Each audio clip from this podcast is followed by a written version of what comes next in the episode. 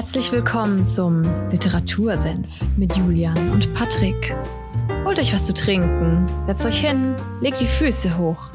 Ihr habt's euch verdient. Zieht euch aus, nicht so schüchtern, sperrt die Ohren auf, denn jetzt gibt's wieder mittelscharfe Literaturkritik. Viel Spaß!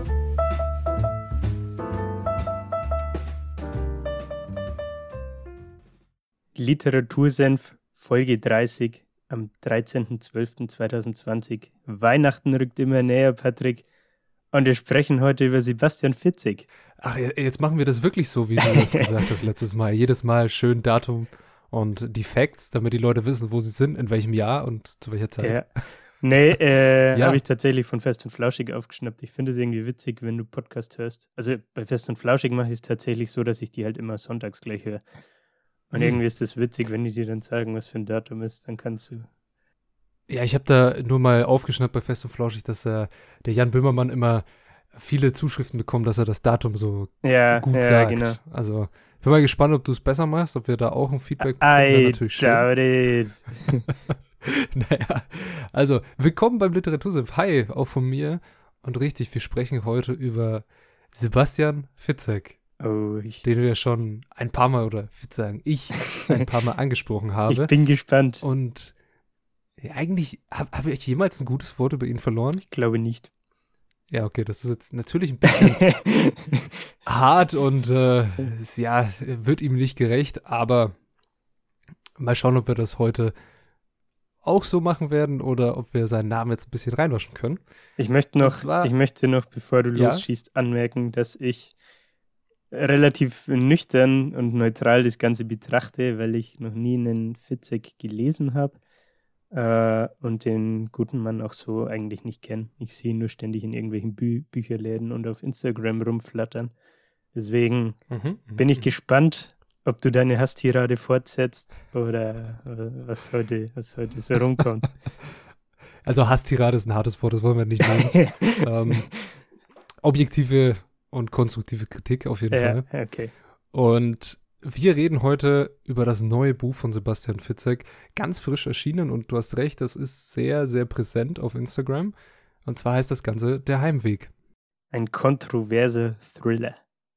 Ein kontroverser Thriller. Äh, steht das da dabei, oder wie? Ja, das hast du mir in den äh, äh, Shownotizen ge hab ich das? gesteckt, ja. ist, er, ist er cool. Wusste ich gar nicht. Okay, bevor wir einsteigen damit und das Ganze vielleicht ein paar Vorinformationen über, wie ich zu Sebastian Fitzek stehe, bevor ich das Buch gelesen habe und wer Sebastian Fitzek überhaupt ist. Ich denke mal, jeder hat den Namen irgendwie schon mal gehört, wenn er Bücher liest. Ja. Oder erwarte ich da zu viel? Nee, also wie gesagt, ich, wenn man den Podcast jetzt ein bisschen verfolgt und so mitkriegt, was ich so für Bücher lese, ist das eigentlich genau das Gegenteil von dem, was Sebastian Fitzig ver äh, verkörpert irgendwie, ne? Also so. Genau.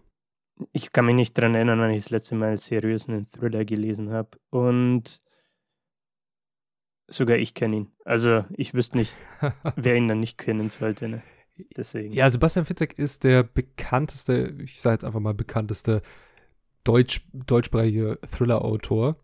Er ist 1971 geboren, also 49 Jahre und ja, publiziert wirklich wie am laufenden Band. Er hat jetzt dieses Jahr, ich müsste jetzt lügen, ich glaube zwei Bücher, einmal so Corona Lockdown Short Stories rausgebracht und eben der Heimweg. War das, Aber er bringt eigentlich, ja. War das mit den Short Stories dieses lustige Cover, das ausschaut wie so ein ähm das müsste es mit dem Totenkopf sein. Ja, ja genau. So ein QR-Code. Genau, das meine ich, ja. Okay. Ja. Also er bringt eigentlich wirklich jedes Jahr und normalerweise perfekt zur Weihnachtszeit ein Buch raus. Wie dieses Jahr auch. Okay.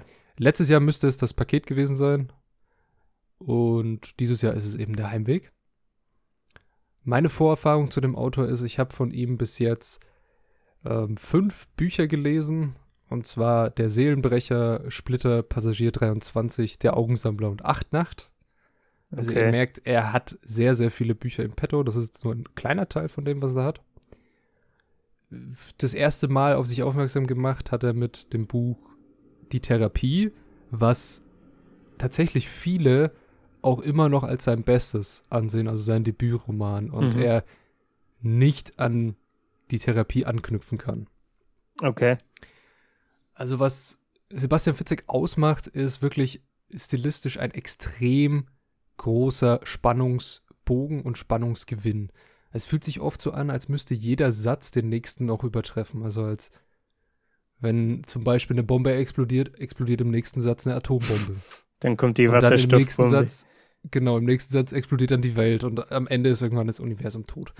Also er versucht wirklich möglichst viel Spannung, Information und auch manchmal ganz merkwürdig äh, Hinweise reinzustreuen, die den Leser einzig und allein auf eine andere Fährte bringen sollen. Also die haben dann auch am Ende, wenn du dann das Buch durchgelesen hast, beim Thriller ist ja immer so, am Ende hat man oft die Auflösung des Großen und diesen Aha-Moment. Ja, ja. Wenn man ein Sebastian Fitzig Buch liest, dann hat man am Ende denkt sich, aha, okay, und was ist mit diesen ganzen anderen Informationen, die du mir jetzt entgegengeschossen hast? Ja. Die sind dann auf einmal total nutzlos. Das okay. hat mich immer sehr gestört. Ich habe, um das vielleicht auch mal hier mit einzubringen, äh, wenn du auf Instagram dir so Rezensionen zu dem Buch anschaust, mhm. sagen viele Leute, finde ich, dass sie das geil finden, dass sie ständig auf neue Fährten gelockt werden und man am Rätseln ist, was passiert jetzt damit, was passiert jetzt damit, aber man kommt nicht drauf so. Ja, das ist, also das macht natürlich Fitzek auch aus und seine Fans lieben das. Ja. Also wenn du ein Fitzek-Fan bist, dann willst du dieses Katz-und-Maus-Spiel auf höchstem ja, Spannungsniveau, würde ich mhm. jetzt mal das mhm. nennen. Aber bevor wir da ein bisschen weiter auch in die, ja, also die Charakterisierung von seinem Schreib, äh, Schreibstil und ähnlichem einsteigen, wollen wir doch über das Buch reden, und zwar der Heimweg. Ich will mal noch eine Zwischenfrage einwerfen. Ja. Du hast jetzt gesagt, du hast fünf Bücher gelesen mit Der Heimweg ja. 6, ne? Also. Genau. Wenn du ihn als Autor nicht so wirklich feierst, wieso hast du dann schon so viel von ihm gelesen? Das finde ich jetzt interessant. Das ist eine, eine sehr, sehr gute Frage. Ich habe bei Fitzek immer das Ding. Die Hoffnung. Er ist der pulsierendste äh, Thriller-Autor Deutschlands. Er ist immer ein Bestselling-Autor. Und ich denke mir bei jedem Buch, okay, vielleicht gebe ich ihm nochmal eine Chance. Okay. Bei Passagier 23 war es so, dass ich die Idee interessant fand mit dem Thema Kreuzfahrtschiff und einem Thriller auf einem Kreuzfahrtschiff mhm. lesen. Das Ding ist, Fitzek schafft es sehr, sehr oft, den Puls der Zeit zu fühlen.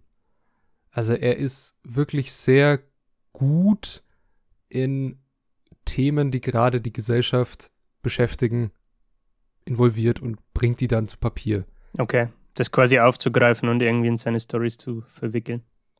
Genau, also bei Acht Nacht ging es dann um so ein Thema, dass man über eine Online-Plattform öffentlich gebrandmarkt wird und eine Menschenjagd inszeniert wird. Also dieses Ding, okay, was passiert, wenn sich die Medien mal selbstständig machen und ich jetzt da am Pranger stehe und jeder einfach meinen Aufenthaltsort kennt mhm. und ein Kopfgeld auf mich ausgesetzt ist. Die Ideen, die er hat, sind wirklich immer sehr, sehr gut. Auch bei der Heimweg. Die Idee ist gut. Die Umsetzung lässt du meistens zu wünschen übrig. Okay.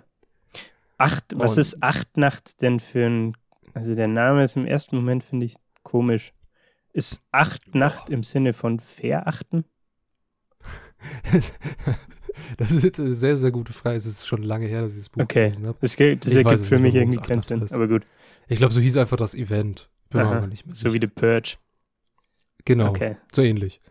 So. Und du hast ja gemeint, du hast keine Ahnung, was es in der Heimweg geht. Ich lese dir einfach mal das Backcover vor und dann sagst du mir, was du denkst, was sich in diesem Buch erwartet. No pressure, okay. es ist Samstag, kurz nach 22 Uhr. Jules Tannberg sitzt am Begleittelefon. Ein ehrenamtlicher Telefonservice für Frauen, die zu später Stunde auf ihrem Heimweg Angst bekommen und sich einen telefonischen Begleiter wünschen, dessen beruhigende Stimme sie sicher durch die Nacht nach Hause führt oder im Notfall Hilfe ruft. Noch nie gab es eine wirklich lebensgefährliche Situation, bis heute, als Jules mit Clara spricht. Die junge Frau hat entsetzliche Angst. Sie glaubt, von einem Mann verfolgt zu werden, der sie schon einmal überfallen hat und der mit Blut ein Datum auf ihre Schlafzimmerwand malte. Claras Todestag. Und dieser Tag bricht ihr nicht einmal zwei Stunden an. Okay. So. Was denkst du, kommt jetzt in diesem Buch auf dich zu? Naja, irgendwie bin ich verwirrt, wieso der, der gute Mann mit Blut auf ihre Schlafzimmertür ein Datum kritzelt und es dann aber um den Heimweg gehen soll. ja, also das, äh, das, das passt mir gerade irgendwie nicht ins Konzept. Ja, das, das einerseits. Andererseits, okay, man denkt, diese Frau ruft ihn jetzt an, weil sie Angst auf ihrem Heimweg hat, dass sie verfolgt wird. Und eine begründete Angst, weil dieser Mörder ihr auf die Wand irgendwas mit Blut geschrieben hat und dass er am nächsten Tag sterben mhm. soll. So. Und dass der sie dann an dem Telefon irgendwie begleitet und dann vielleicht Hilfe ruft, dann irgendwie verstrickt wird und dann ergibt sich eine coole Geschichte. So habe ich mir das ja, Ganze vorgestellt. Ja, das wäre jetzt auch tatsächlich die erste Erwartung gewesen, finde ich, die man hat, wenn, wenn dieser Klappentext darauf hinführt, dass es diesen Telefonservice gibt, wofür der da ist und dass diese Clara oder was den in Anspruch nimmt. Oder was, Clara? Ja. Okay. Ja, also, aber genau das passiert nicht. Überraschung. Also, der Klappentext ist total nutzlos. Okay. Habe ich auf Instagram also auch schon gelesen, tatsächlich bei mehreren Leuten. Er, er, gibt natürlich äh, so einen kleinen Rahmen. Also, es gibt wirklich die Person Jules Tannberg und Clara in dem Buch. Das sind die Hauptcharaktere. Es gibt diesen Kerl, der irgendwelche Sachen mit Blut an Wände schmiert und sagt, du stirbst an dem Tag. Aber das, wie die Geschichte hier dargestellt wird, so wird sie niemals in irgendeiner Form auch nur ansatzweise stattfinden. Sondern das Buch steigt ein, dass dieser Jules an diesem Begleittelefon sitzt und er ist normalerweise kein Mitarbeiter von diesem Begleittelefon. Er hat vorher bei der 112 gearbeitet, bei der Feuerwehr und Einsätze koordiniert. Mhm. Dann gab es ein traumatisches Erlebnis, das erfährt man dann im Buch auch durch so Flashbacks und immer wieder aus seiner Vergangenheit. Und dann hat er für einen Kumpel von sich, der eben bei diesem Begleittelefon arbeitet, eine Schicht übernommen. Und er hat jemanden in der Leitung.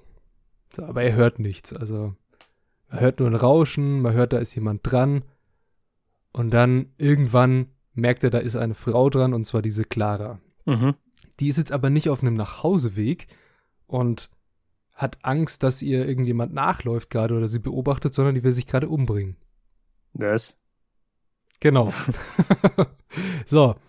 Hä? Und okay. alleine, alleine diese Szene, ich jetzt eine Frage an dich. Was ist komisch? Wieso ruft die bei der scheiß Hotline an? Genau. Wenn. Die lasse ich jetzt einfach mal so stehen. Okay. Dann brauchen wir jetzt nicht weiter dazu sagen, weil ich will das Ende des Buches nicht verraten.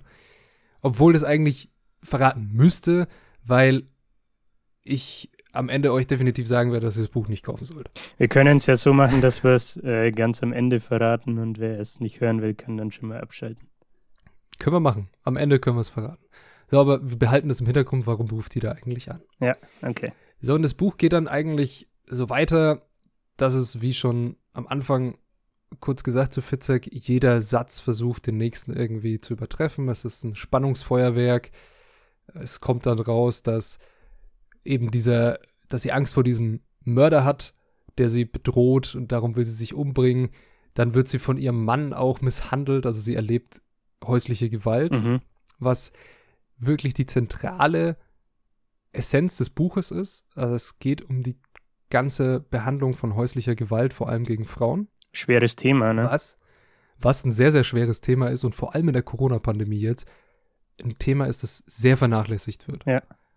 Durch Sachen wie, oh ja, es gibt neue Fallzahlen und ähnliches und ihr müsst alle daheim bleiben.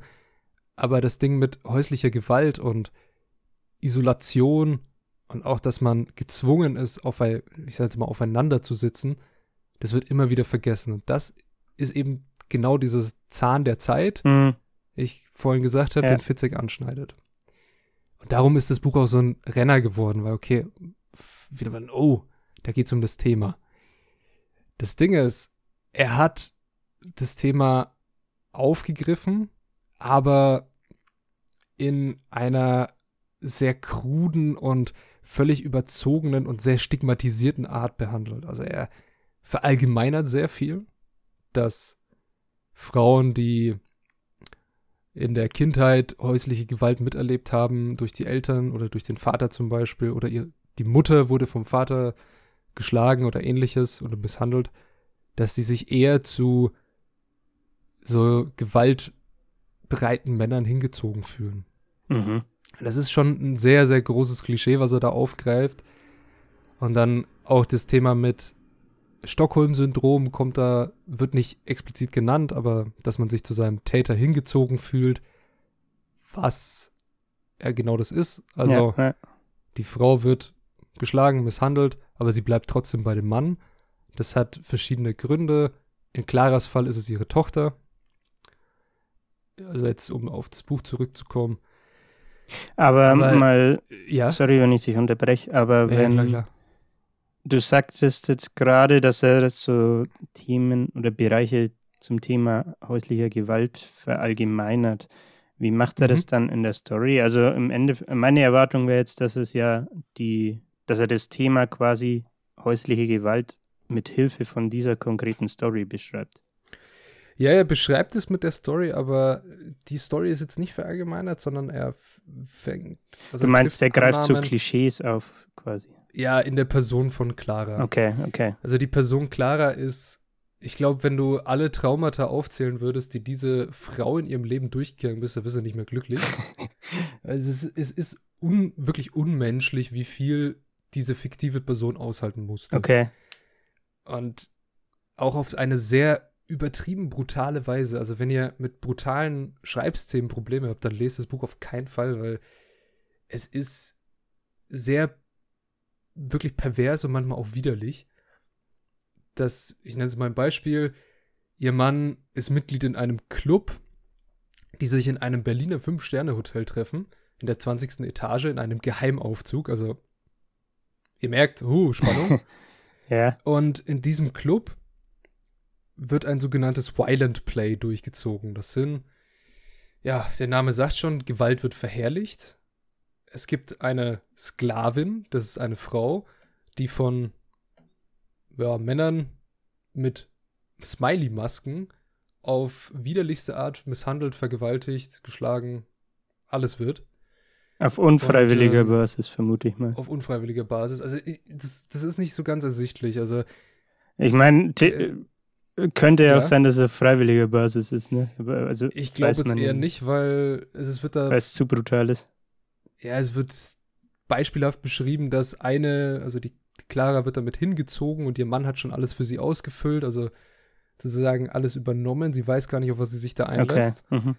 Und dann ist sie für den Abend die Königin, in Anführungszeichen. Die Königin darf erstmal nicht angefasst werden. Und die Sklavin, die da in dem Raum ist, der fehlen zum Beispiel ihre beiden Schneidezähne vorne.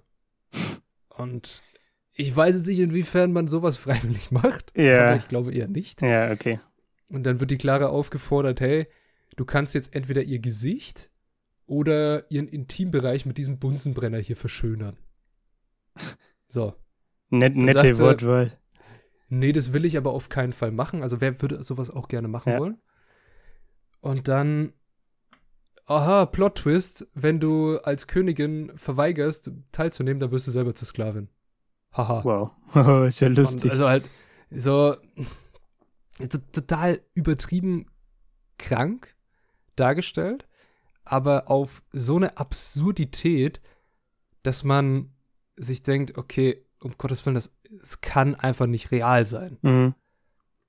Also Fitzek. Aber liefert das Beispiel jetzt ja. zum Beispiel dann auch einen Beitrag zur eigentlichen, zum eigentlichen roten Faden zur Story? Nee, nicht wirklich. okay. Also, ich sag mal so, für das Buch, wenn du wirklich die Story wissen willst, liest die ersten 50 Seiten und die letzten 50. Alles in der Mitte ist totaler Filler. Okay. Es hilft nicht, den Charakter der Person besser darzustellen.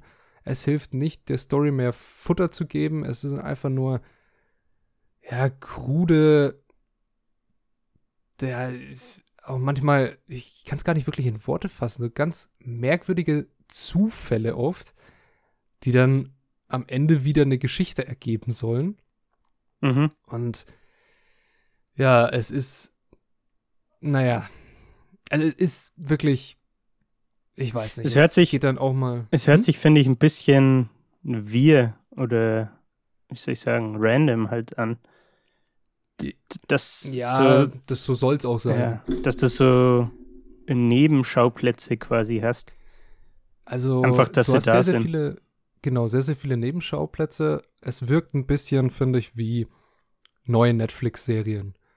Weil neue Netflix-Serien machen in der ersten Folge genau das, was Fitzek in seinem ganzen Buch macht. Die bolzen dich voll mit Infos, mhm. damit du denkst, boah, da ist jetzt aber viel passiert. Scheu weiter. und dann, und das, so, so ist auch das Buch von ihm. Also eine ähm, Bloggerin hat in ihrer Rezession, ich weiß leider ihren Namen nicht mehr, aber hat Fitzeks neuen Buch Der Heimweg so beschrieben wie, ja, die literarische Tüte Chips. Okay. Also du kennst es bestimmt auch oder ihr kennt es vielleicht auch selber, wenn ihr einen Film anguckt und ihr macht eine Tüte Chips auf und denkt euch, okay, ich esse jetzt zwei Stück. Man schmecken die aber gut halt, ne? ja. Dann isst du auf einmal fünf und auf einmal hast du die ganze Packung gegessen und am Ende denkst du dir, boah, das ist mir schlecht. Weißt, und so dann, am Ende, halt. dann am Ende zu viel. Ja. Ja, okay.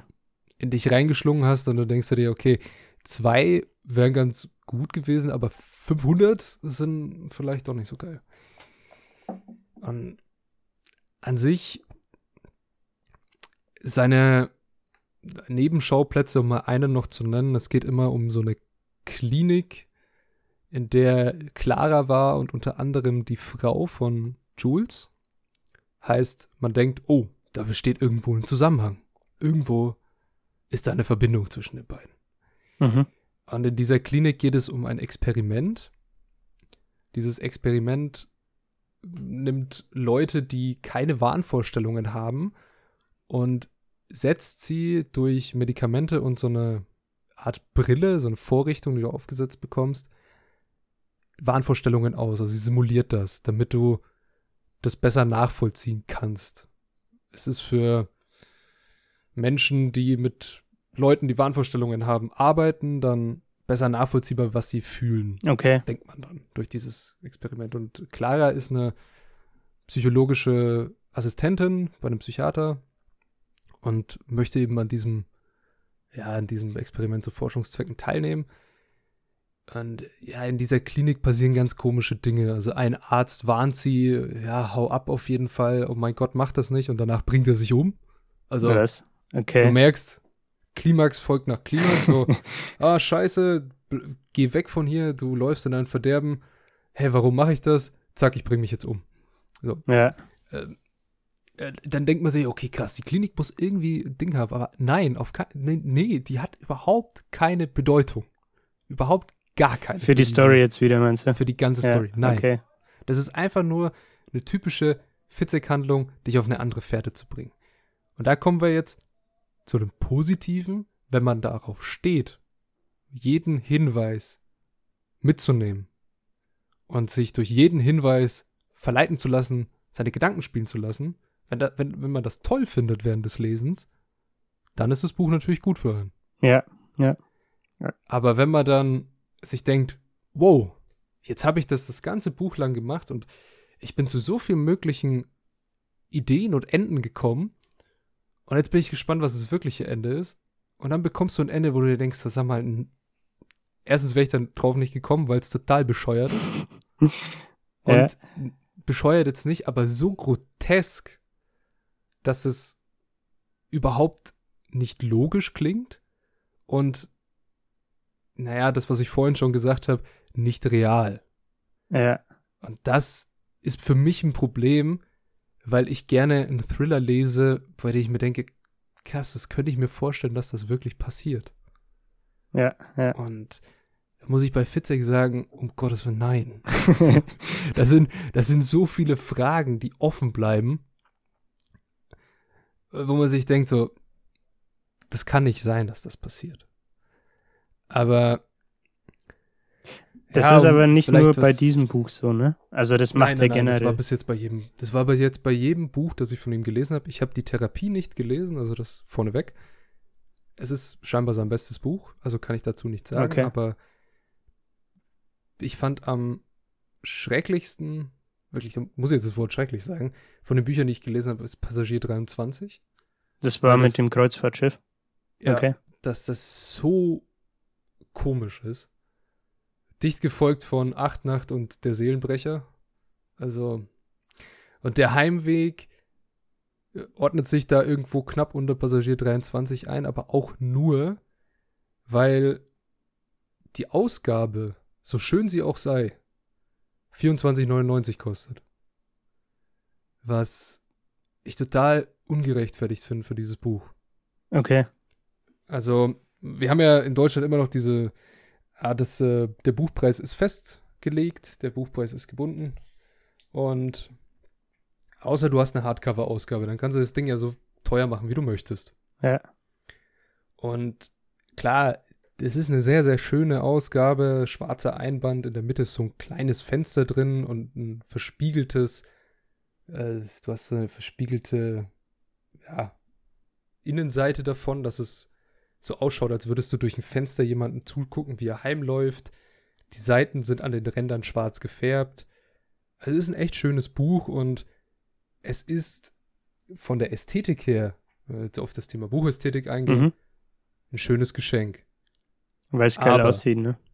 Ja, aber wenn ich mir so eine Ausgabe, also ich persönlich, wenn ich mir so eine Ausgabe kaufe, dann muss dieses Buch literarisch den Wert haben, dass ich das irgendwann mal wieder in die Hand nehme und es nochmal lese. Ja. Weil 24,99, überleg mal, du kannst für diesen Preis an gebrauchten Büchern ungefähr 20 kaufen. ja, oder an auch, normalen, auch an neuen Taschenbüchern. Also du kriegst, an neuen Taschenbüchern zwei oder drei. Du kriegst dafür 2,5 äh, Schirach-Bücher zum Beispiel. Ne? Ja, und das ist in meinen Augen von dem bekanntesten Thriller-Autor Deutschlands, der beim besten Willen sich nicht um Verkaufszahlen sorgen muss, ein bisschen unverhältnismäßig. Ja. Wenn nicht sogar eine Frechheit. Okay. Also, um zu Sebastian Fitzek zurückzukommen, er tourt normalerweise und regelmäßig durch ganz Deutschland und veranstaltet Lesungen. Und die sind immer ausverkauft. Heißt, ja. dieser Mensch wird als Autor kein schlechtes Leben führen. Und ich verstehe nicht, wieso man dann ein Buch, das in meinen Augen überhaupt noch nicht fertig ist und nicht ausgereift, mit aber einer guten Idee drin und natürlich einem guten Schreibstil, den hat er. Mhm. Das, das kann man ihm nicht abreden. Wegerkennen. Ja. Also er, er kann das.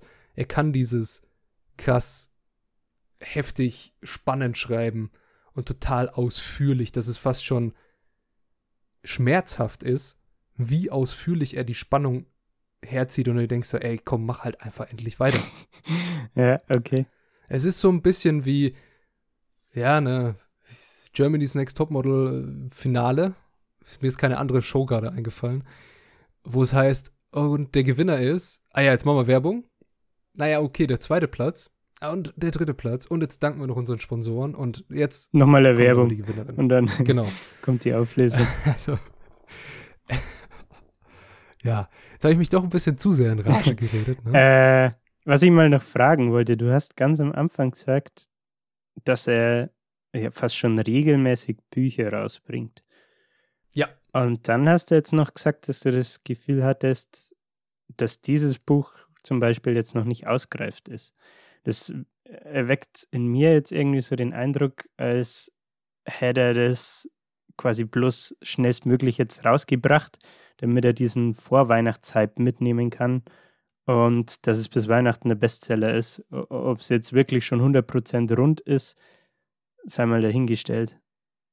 Und ja, keine Ahnung. Ich finde halt, das wirkt so, als würde er seinen, ich nenne es jetzt mal, seinen Status als literarischer Popstar so ein bisschen ausnutzen. Ja, das stimmt. Also du musst halt auch gucken, wie ist gerade so der Büchermarkt. Ne? Mhm.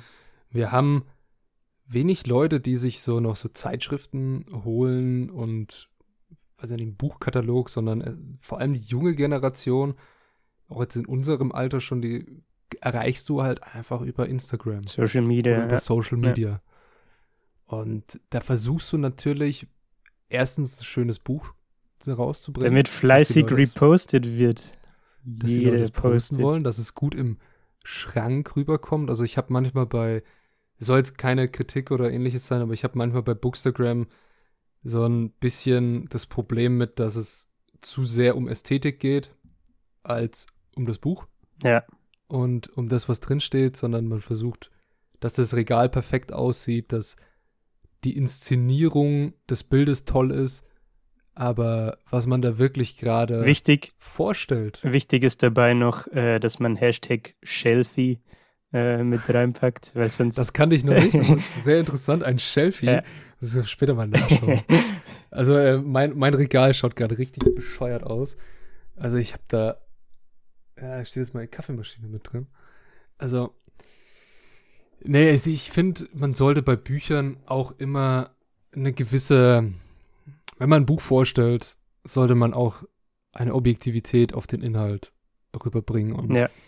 nicht versuchen, wirklich alles vom Cover und von der Inszenierung abhängig zu machen, wie man es präsentiert. Ja, klar, das, also das kann natürlich dazu beitragen, ne? Im Endeffekt, wenn du jetzt bei Bookstagram zum Beispiel Buchrezensionen veröffentlichst, willst du ja auch, dass Leute sich dann deine Rezension quasi anschauen und ein gutes Bild hilft dir dabei natürlich. Ja, klar. Aber ja. ich finde tatsächlich auch, dass viele Leute einfach das Bild posten, damit das Bild gepostet ist. Und der Inhalt dabei so ein bisschen in den Hintergrund gerät. Ja. Also, da gebe ich dir auf jeden Fall recht. Und du hast vorher noch gemeint, dass er den, den Vorweihnachtshype mitnehmen will. Ja, das, das, stimmt. Also jetzt ein Buch zu publizieren ist halt ähm, perfekt für Weihnachten, wenn du ein Geschenk brauchst. Mhm. Dann hast du noch eine, eine schöne Sonderausgabe von einem Bestselling-Autor. Und dann denkt sich jeder, der sich mit, er denkt sich vielleicht, ah, der, die liest ja gerne Thriller oder er liest gerne Thriller. Dann schenke ich mal einen Fitzek. Ja, ja. Macht man nichts verkehrt. Vor ne? allem auch durch diese Präsenz auf Social Media, finde ich, da ja. bildet sich so eine Awareness, dass man einfach, man kriegt es irgendwie mit und vielleicht gewinnt er so auch neue Leser für sich. Ne? Ja, also versteht mich nicht falsch bei allen Kritikpunkten, die ich jetzt gesagt habe. Das Buch ist eine ganz gute Unterhaltung. Also unterhalten wird man. Auf eine, ja, manchmal sehr komische Art, aber es ist wirklich für einen Nachmittag, weil in einem Nachmittag hat man diese 400 Seiten durch. Es ist nicht schwer gelesen. Okay. Es ist sehr einfach gehalten, klar, manchmal eben ein bisschen zu ausführlich. Wir hatten es jetzt mal ähm, lähmend ausführlich, haben wir es, glaube ich, bei Naokus Lächeln mal gehabt.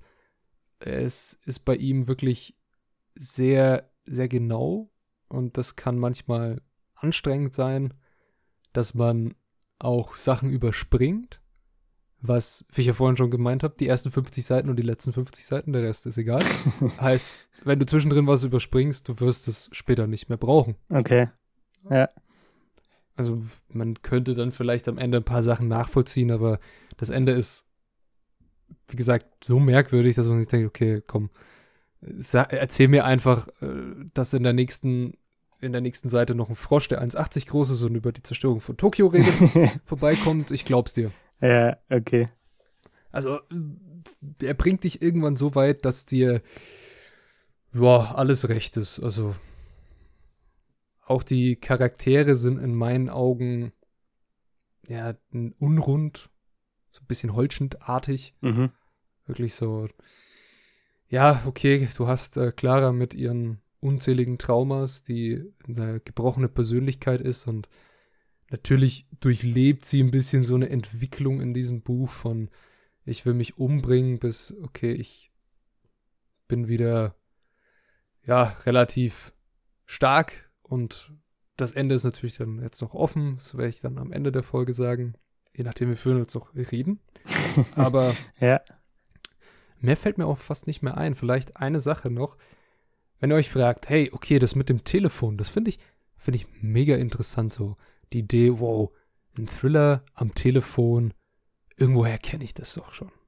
Du meinst jetzt Irgendwo diese, diese, was zum Beispiel einfach die Situation. Klappentext hinten auch drauf stand. Ja, einfach die Situation, dass man über, nur über das Telefon und über die Stimme verbunden ist mit jemandem und der deine Situation so von als Außenstehender miterlebt. Also gibt es einige Filme, die das Thema thematisiert haben.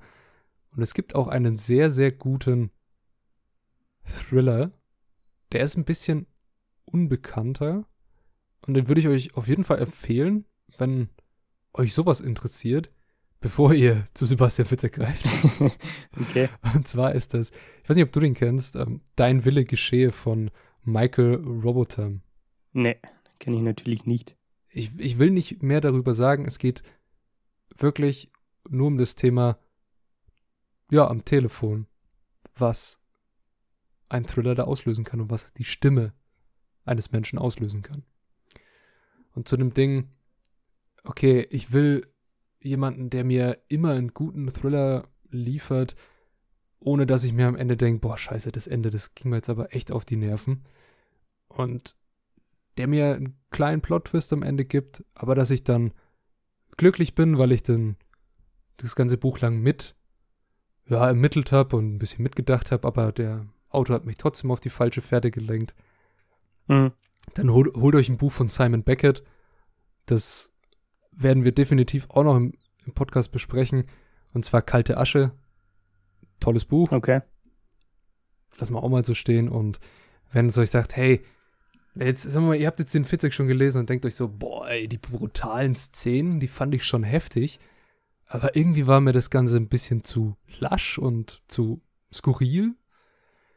Dann holt euch einen Chris Carter, weil da ist das Cover schon ja, Programm.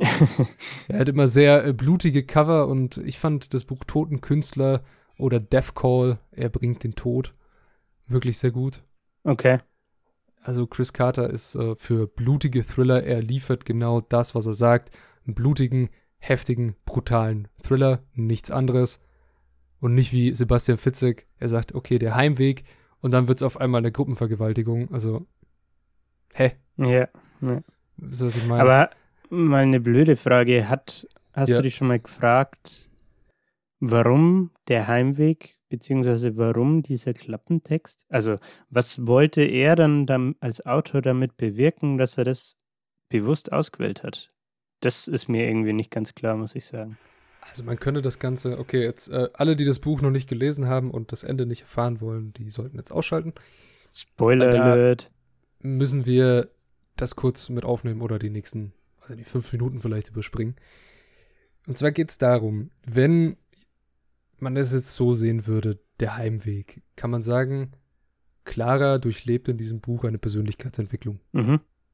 Also, wie vorhin schon ein bisschen angetriggert, sie geht von ich bin am Boden und ich sterbe und ich will nicht mehr leben, ich bin lebensmüde, hinzu, okay, ich lebe mit meiner Tochter und kann mein Leben weiter bestreiten.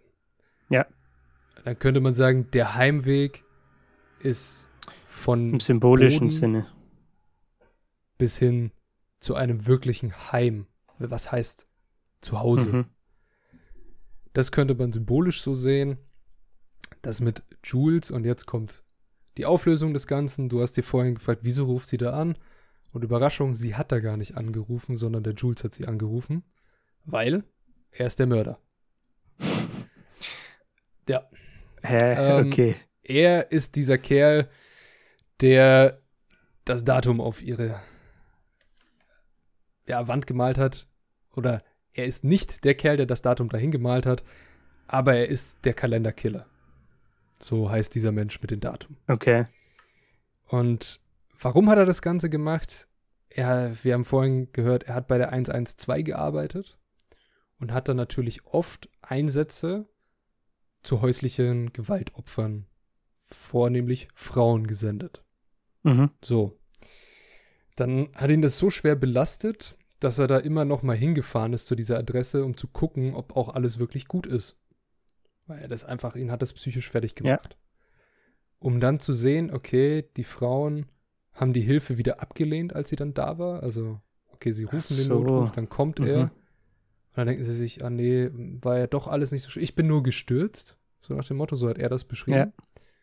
Und das macht ihn natürlich sauer. Ja, ich habe ich hab mich. Lässt ihn verzweifeln. Ich habe mich jetzt nämlich gefragt gehabt, hä, wieso bringen das dann die Frauen und nicht die Männer um? Also. So, das, das lässt ihn verzweifeln. Und dann denkt er sich eine krude Perversität aus, dass er die Frauen einfach vor die Wahl stellt. Entweder du bringst deinen Mann um und erlöst dich von diesem Dämon, oder ich bring dich um. Okay. Und er gibt ihnen äh, ja, Zeit bis zu einem bestimmten Datum, und das ist eben ihr Todestag. Und Für die Entscheidung, meinst du? Genau. Okay. Bis jetzt hat er schon etliche Opfer. Und um den ganzen nochmal die Krone aufzusetzen, sein erstes Opfer war seine Mutter. Wow. Gut, kann man natürlich so machen. Also. Ja, und äh, dann habe ich irgendwann schon abgeschalten und dachte mir so, okay, ich habe es mir am Anfang schon gedacht, das ist sehr, sehr merkwürdig, dass es macht keinen Sinn, dass sie da anruft. Also du hast einfach zu viele Fragen. Es macht keinen Sinn, dass sie erstens da anruft, zweitens, dass er keine Hilfe ruft bei so einer Stresssituation von ihr. Drittens, dass es da nicht irgendwie einen, auch wenn das eine ehrenamtliche Dings ist, es kann mir keiner erzählen, dass da nicht schon mal jemand Notruf verständigt hat und ähnliches, dass es da keine Kontrollmechanismen gibt. Also es sind sehr, sehr viele Fragen und diese Fragen ziehen sich durchs ganze mhm. Buch.